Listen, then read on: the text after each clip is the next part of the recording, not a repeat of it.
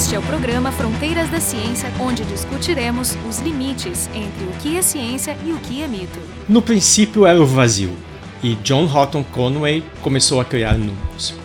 Esse é o começo do livro Números Surreais do Donald Knuth, que por si só já merecia um programa só para ele, né? E não só por ter inventado o tech.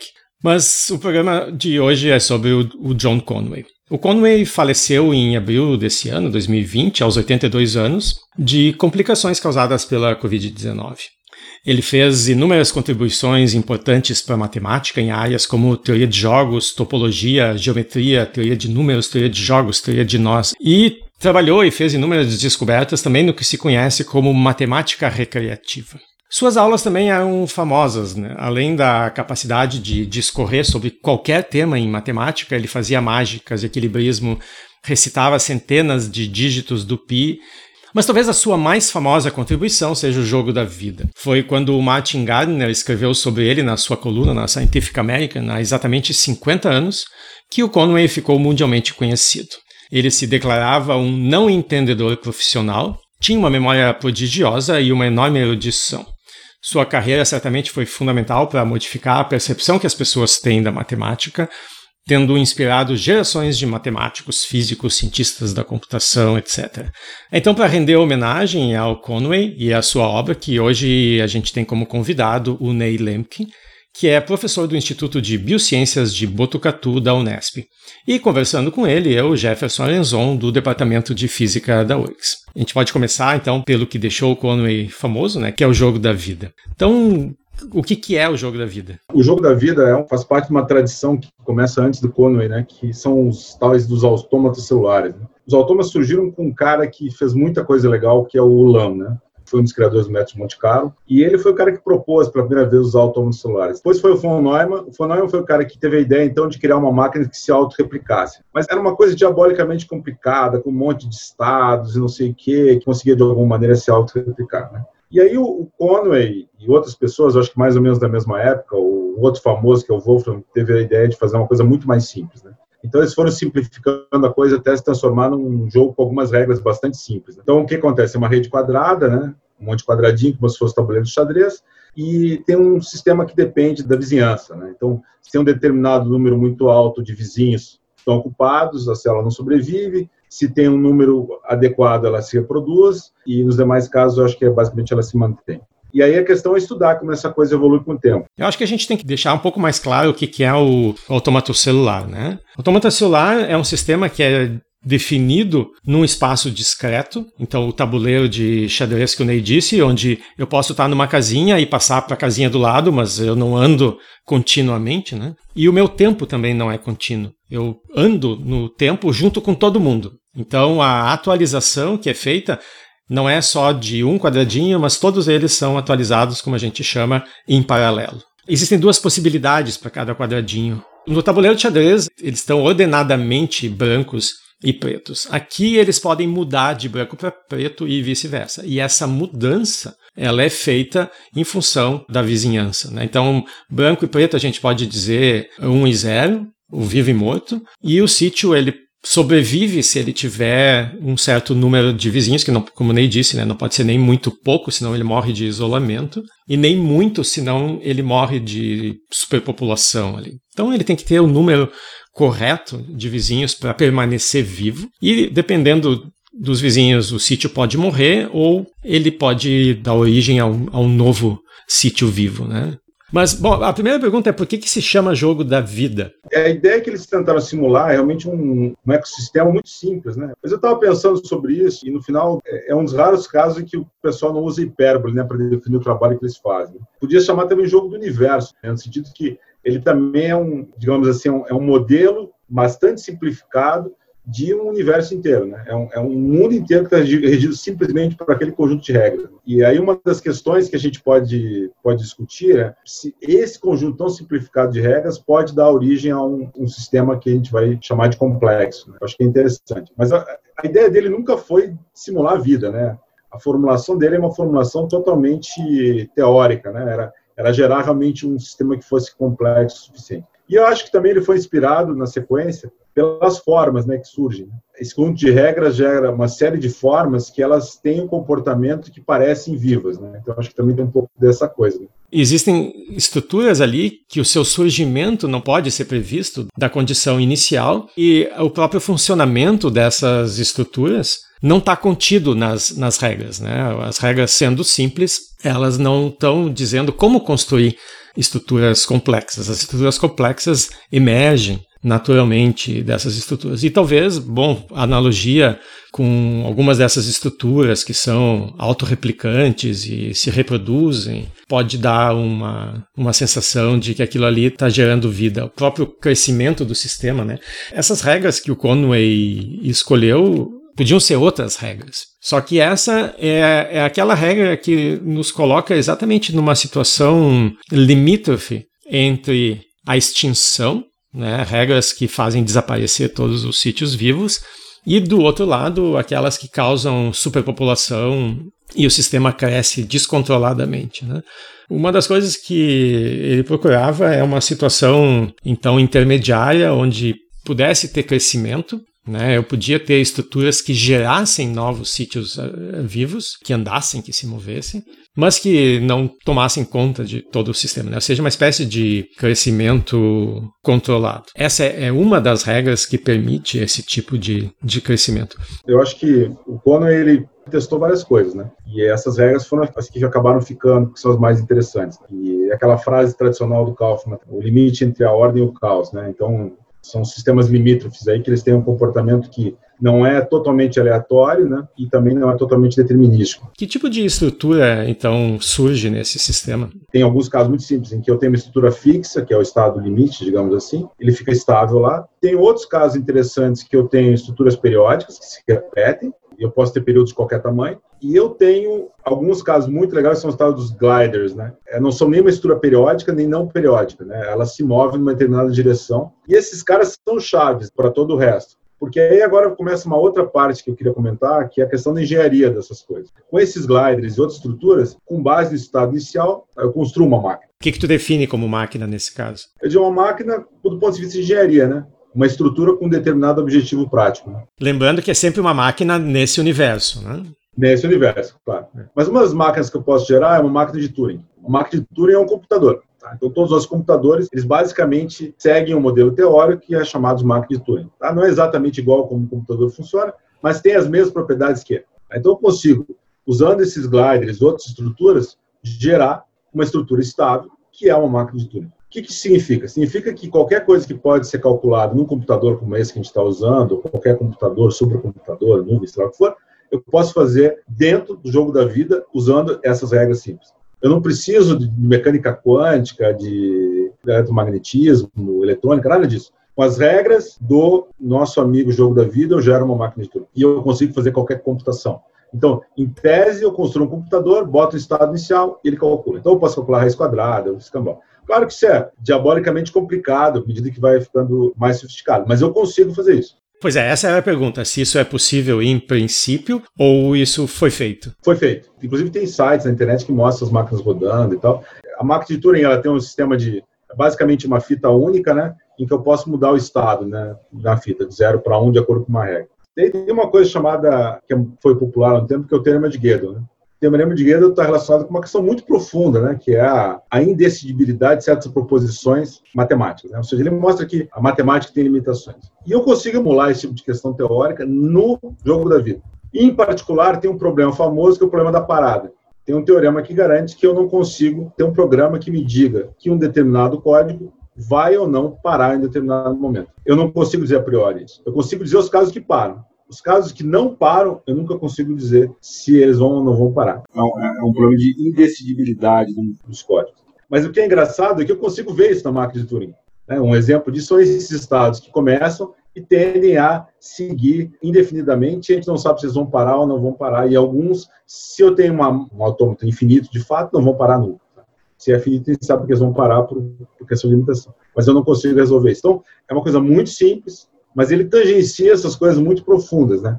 Que é a questão dessa equivalência com a máquina de Turing e ele é uma maneira visual, digamos assim, de ver o problema da, da impossibilidade de determinar se um estado vai parar ou não. Tem uma questão aí por trás, que é a questão da complexidade algorítmica, né? E é saber se tudo se reduz a um algoritmo, ou seja, tudo pode ser codificado num sistema com uma máquina de Turing? É, isso é uma, questão, é uma questão interessante. Tem um, uma tese chamada tese de Church. Esse cara, ele diz o seguinte, que tem vários modelos de computação, né?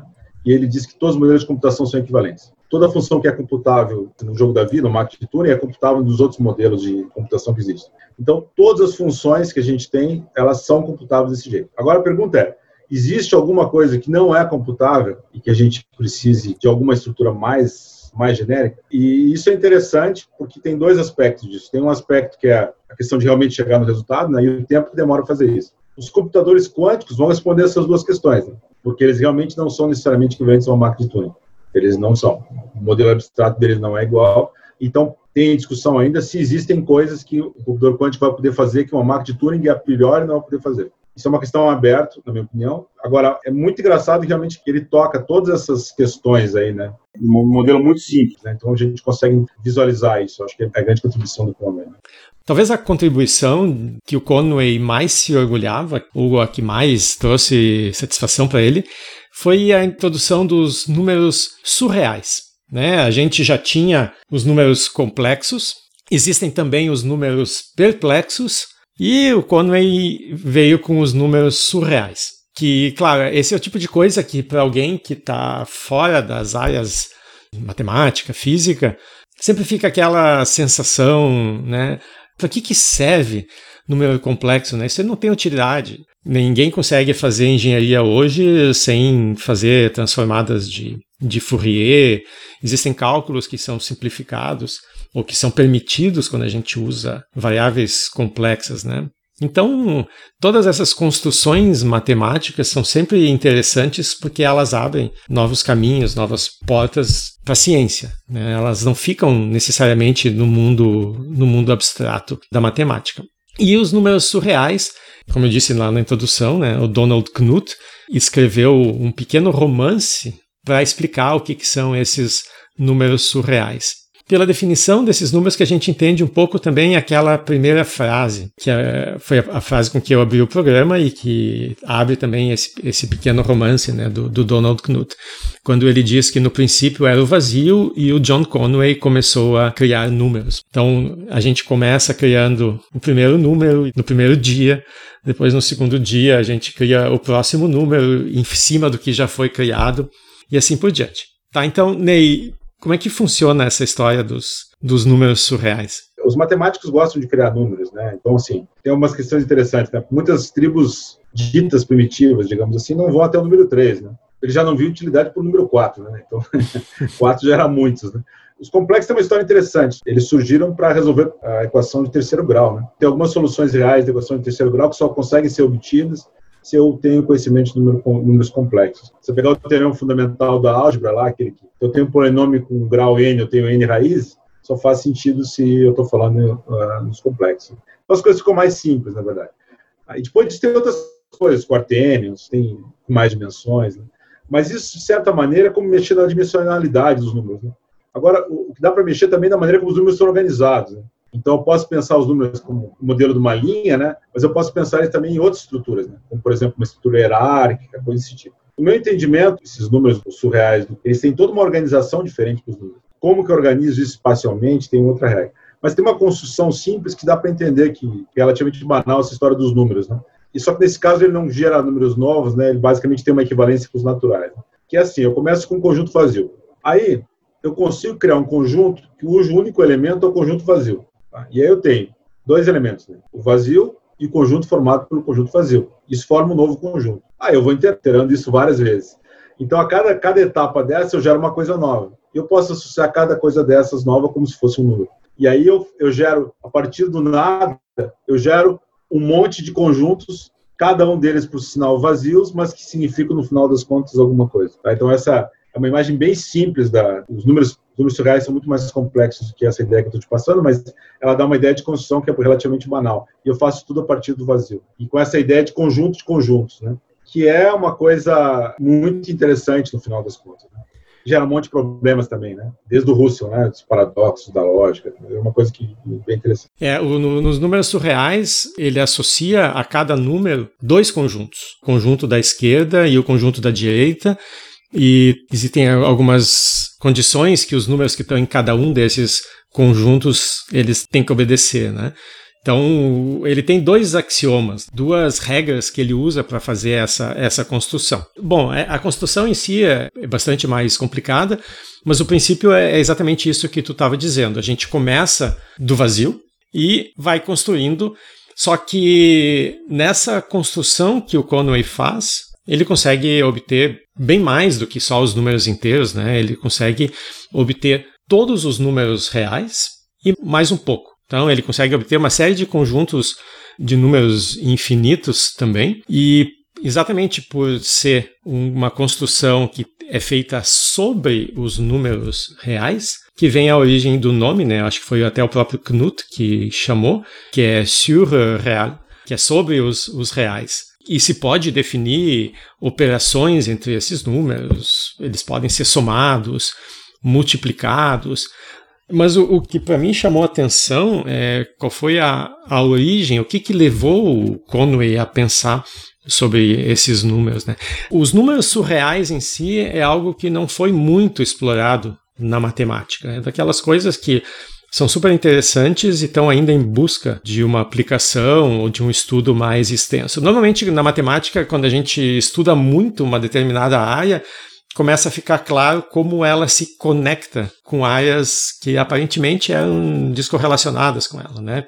Então, técnicas que são desenvolvidas para demonstrar um determinado teorema acaba abrindo portas e ajudando a resolver problemas em, em outras áreas bastante diferentes. Né? Então, isso é algo que ainda está por ser feito com os números surreais. Mas o, o que fez o Conway inicialmente pensar nesses números era o interesse que ele tinha em jogos. Então tinha o jogo esse o Go e ele estava procurando uma maneira de formalizar, de axiomatizar esses, esses jogos, né? E aí isso foi o que acabou levando ele a, a desenvolver essa, essa estrutura dos números surreais. Né? Então, com essa estrutura, aparentemente dá para se formalizar um pouco melhor esses jogos que, que são desenvolvidos, por exemplo, na, na, teoria de jogos. Então, por ser uma coisa que não tenha sido muito desenvolvida pelos próprios matemáticos, ela também não foi desenvolvida pelos divulgadores de matemática. Essas são coisas tão abstratas que não é muito óbvio se tem algum lugar no nosso universo que elas têm alguma utilidade, né? Mas às vezes elas ajudam a mapear um problema. Né? Para mim, o melhor exemplo é a questão da geometria cartesiana. Né? Porque o que acontece? A geometria cartesiana, ela, na verdade, foi uma, uma visão de como aplicar álgebra né, em geometria. E aí o que acontece? A gente, antes disso, a gente estava condenado a usar os, os axiomas de Euclides. Né? E aí tu vem com a geometria analítica, por exemplo, e ela de imediato ela resolve um monte de problemas e transforma problema em álgebra. Né?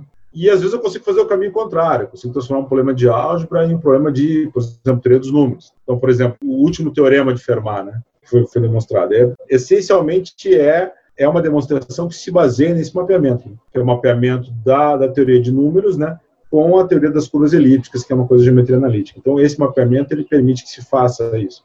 E o que os matemáticos querem fazer hoje é construir esses grandes mapeamentos entre topologia e teoria dos números, entre topologia e, e álgebra, e juntar tudo isso em um grande esquema conceitual em que coisas que são difíceis numa área possam ser facilmente resolvidas na outra, com uma grande estrutura muito mais abstrata. E, e, às vezes esses números podem ser úteis num contexto desse. Né? Mas é, eu acho que tem outros aspectos também do que então, são interessantes, né, Jeff? Eu acho que essa questão do lúdico, né? Ele foi um cara que colocou isso, né, de forma bastante direta na matemática, né? Eu acho que está um pouco afastado. Né? E hoje em dia não tem mais ninguém que faça isso, eu acho, né? Que se perdeu isso, né? não sei. Existem alguns uh, divulgadores, diversos canais bem-sucedidos, inclusive no Brasil, né? O que talvez eu não sei se tem, é nomes como do Martin Gardner, por exemplo, que era acompanhado por matemáticos amadores e profissionais ao mesmo tempo. Né? A coluna dele na Scientific American né, era algo que era esperado. E essas colunas elas tinham repercussão. As pessoas se metiam a trabalhar em cima da coluna do, do Martin Gardner. Por exemplo, a própria existência dos gliders ou do canhão que dispara esses, esses gliders, que era uma das coisas que o Conway buscava, né, uma maneira de gerar constantemente crescimento, mas de uma maneira controlada, né? Isso foi feito por um dos leitores da, da coluna, que mandou um telegrama para o Martin Gardner dizendo, olha, coloca essa configuração inicial e isso vai dar origem a uma estrutura que se multiplica. Né? A gente tem que lembrar que o artigo é de 1970, numa época que a gente não tinha computadores pessoais e as pessoas que queriam tentar simular algumas poucas gerações do jogo da vida tinham que ter acesso a, a grandes computadores. Esses desenvolvimentos em matemática de ponta, né? Eles, obviamente, necessitam de um certo tempo para que haja possibilidade de se tornarem algo útil e algo que possa ser aplicado. Né? Esse não é o objetivo quando a gente desenvolve matemática e ciência, e não deve ser o objetivo é saudável que o, o, cientista, o matemático, ele seja guiado, seja movido pela própria curiosidade e não na capacidade que um determinado desenvolvimento tem de, de ser imediatamente aplicado. Porque as aplicações, elas são sempre muito mais engenhosas do que a gente consegue prever. Se a gente tiver que prever a aplicabilidade, a gente vai sempre ficar limitado ao que a gente consegue prever em como aplicar aquilo. E normalmente não é o que acontece. Alguém mais adiante vai achar uma aplicação muito mais engenhosa, mas esse trabalho ele precisa ser feito em cima de algo que já foi desenvolvido. Né? Então a, a, importância da ciência básica, da matemática fundamental, é exatamente essa: é deixar preparados uma série de ingredientes e, e de ferramentas e de materiais que já estão prontos, estão ali e que podem ser aplicados. Né? Então é uma armadilha muito perigosa essa de tentar associar a, a tudo o que deve ser feito e financiado em, em, ciência a sua capacidade de ser útil, de ser imediatamente útil. A mecânica quântica, por exemplo, ela levou décadas até que começasse a, a se ter um pouco mais claro onde ficariam as aplicações, né? a radioatividade, uma série de, de desenvolvimentos que não são imediatamente claros, né? E então acho que isso era uma coisa que o Conway prezava muito, né? Que é o que tu estava dizendo no início, né? Esse caráter lúdico das coisas, né? O Conway, ele, acho que os últimos anos da carreira dele, que ele trabalhou em Princeton, ele abriu mão do gabinete. Ele usava uma sala, uma sala de uso comum, onde ele podia interagir muito mais com as pessoas, né? E ele gostava muito disso ele era acessível e participava de uma série de atividades de incentivo à carreira de, de novos matemáticos, de acampamentos que eles organizavam para as novas gerações. Né? Eu acho que é interessante discutir um pouco essa questão né, do, do lúdico, né, que ele se divertia e tudo mais. Né? Tem uma coisa mais, mais impressionante que parece que ele era um bom apresentador, né? o que na história dos grandes matemáticos é, é bastante raro. Né? Agora, eu só queria comentar uma coisa sobre essa questão do, espaço público aí, dessa questão da, da financial, não a ciência básica. Né? Eu acho que a gente está assistindo em vários locais a, a perda do espaço público na ciência em vários lugares, né? Então, eu posso falar mais de perto numa área que eu estou acompanhando mais diretamente, que é a computação de alto desempenho. Né? Então, por exemplo, antes era relativamente comum, né? Os melhores computadores eram públicos, né? estavam ligados a instituições de ensino, eram coisas relativamente públicas. Né? E hoje uh, isso migrou para dentro das empresas. Uh, os melhores computadores hoje, tirando a questão, ainda tem um pouco no lado americano, eles mantêm alguma macroestrutura que é basicamente militar, que, sei lá, não conta como empresa necessariamente, mas é uma coisa que não tem, não têm acesso público.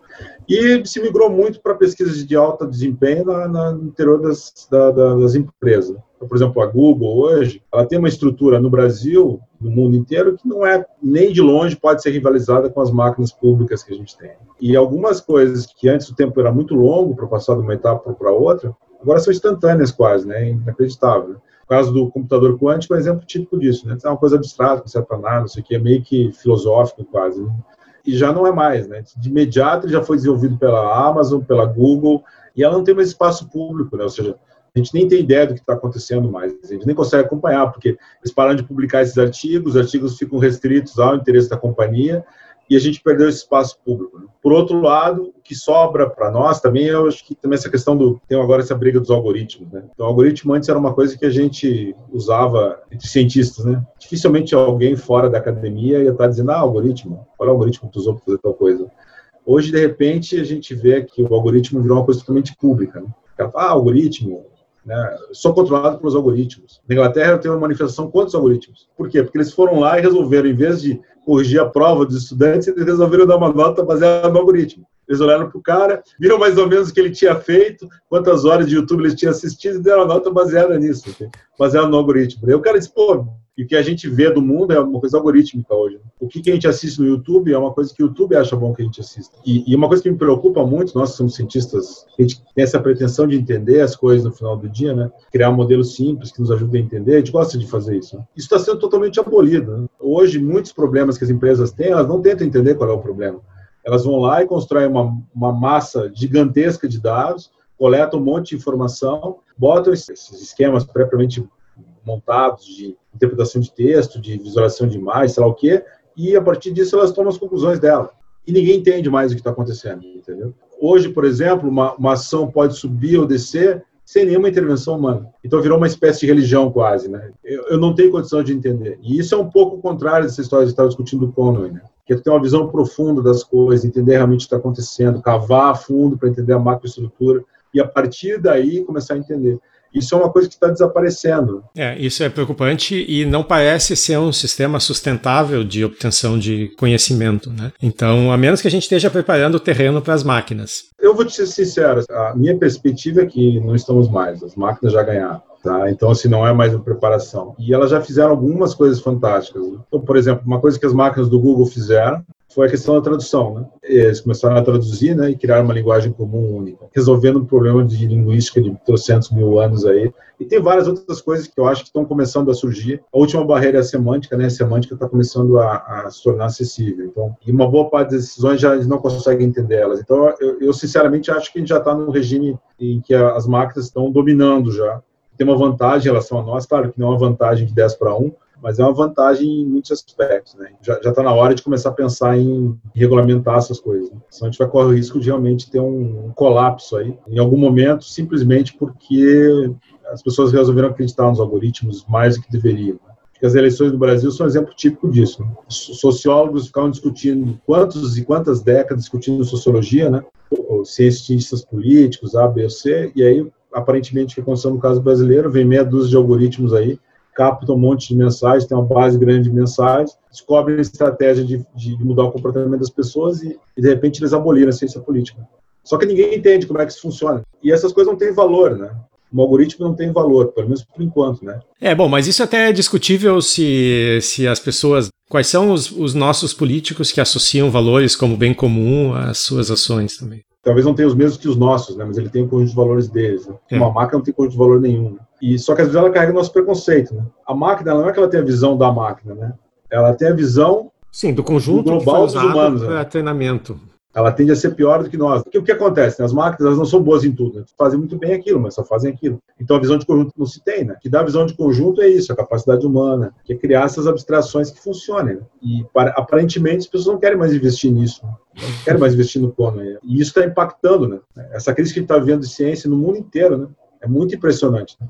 De um lado a gente tem a ciência ganhando, né? Que é a inteligência artificial, e por outro lado a gente vê um investimento cada vez menor nas pessoas. Né? Não só no Brasil, né? fora daqui também.